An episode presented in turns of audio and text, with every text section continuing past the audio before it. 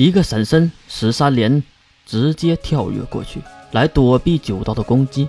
当然，他确实躲了过去，可是九刀也跟了上来。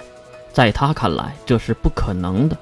再看十三连，仰头看向半空中跳过来的九刀，瞪着不可相信的眼睛。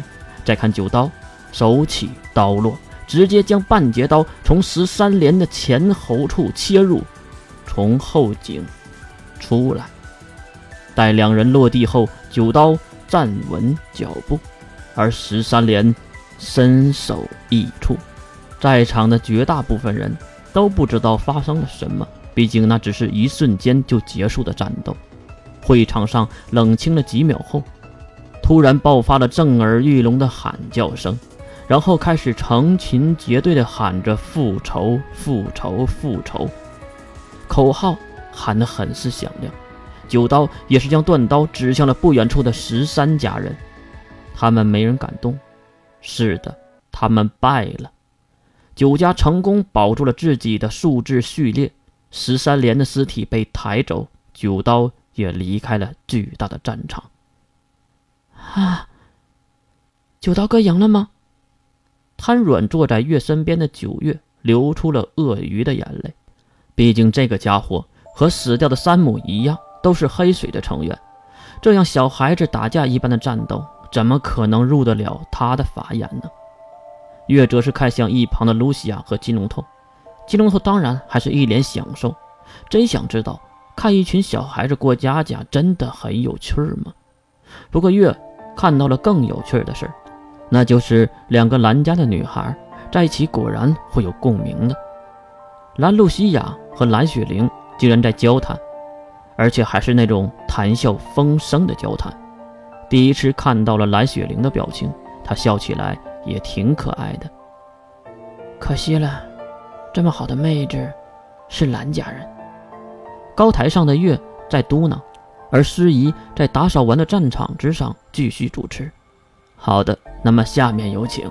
等等，有人直接打断了司仪的话，并在一旁的观众席中走出来，是一个女孩。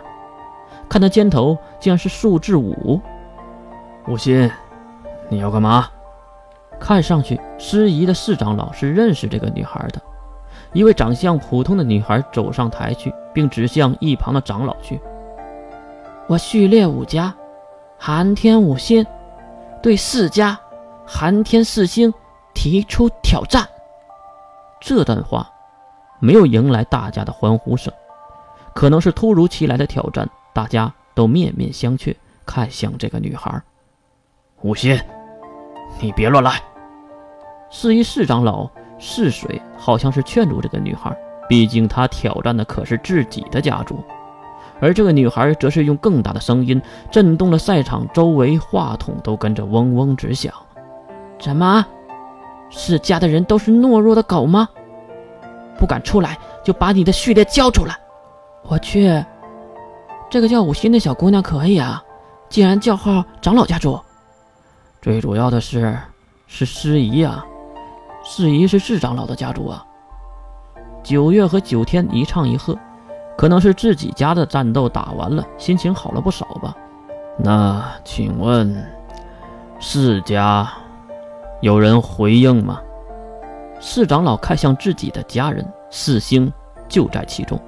只见四星站起来喊道：“哈哈，我家的一只狗就够你玩一段时间了，还想挑战我？哼，真是大言不惭。”去吧，师门。听到这个名字，月马上打起了精神。随着赛场的小门被推开，穿着休闲服饰的四门走了出来。他还是那个屌丝的模样，低头不敢看着四周，仿佛是偷东西的小偷被人发现了一般。既然是我们家的挑战，我就先行离场了。司仪四长老竟然直接离开了现场，走上了自己家的座位。再看四门低头走向面前的五心，五心也是连忙做出了防御的姿态。可以了吗？出自四门的口中，五心低头看向四门的表情，可是头发挡住了四门的面貌。秋瑶，我可以让你死的痛快一点。四门那边还是所问非所答。可以开始了吗？真磨叽！开始，开始了！拿命来吧！五心愤怒地喊着口号，而女孩五心根本就没有发现。世门一个弹射，挥舞着自己已经变成利爪的右手挥向了他。分秒之间，两人相撞，世门直接抓开了五心的喉咙，并将一大块血肉撕下。